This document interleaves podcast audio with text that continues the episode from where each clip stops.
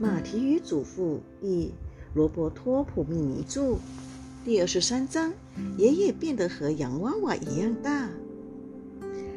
爷爷太小了，根本跑不快。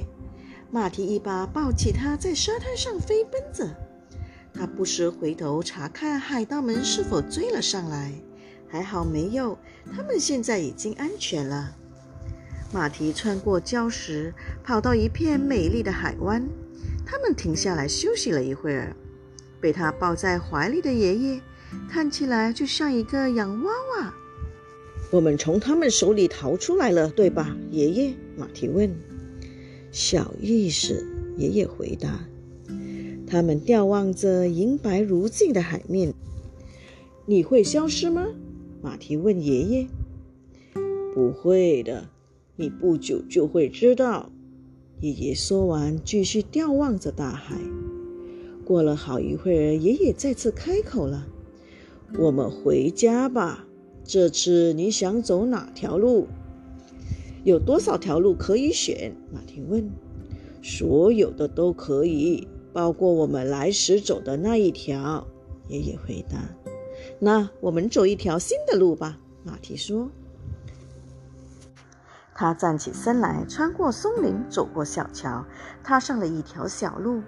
爷爷现在太小了，没办法在树林里或者地面上行走，所以一路上马蹄把爷爷捧在手心里。他让爷爷坐在自己的一只手上，为了防止爷爷摔下来，他把另一只手附在了前面。爷爷，马蹄唤了一声：“什么事，马蹄？”你现在这么小，可是为什么声音仍然和以前一样呢？什么意思？你的声音难道不也应该跟着变小吗？其实已经变小了，只不过你的耳朵好，所以听得清楚呀。爷爷说：“前面是向日葵林，爷爷，我们又回到花林来了。”可能是同一片花林，也有可能不是。你想从哪儿穿过去吗？是的。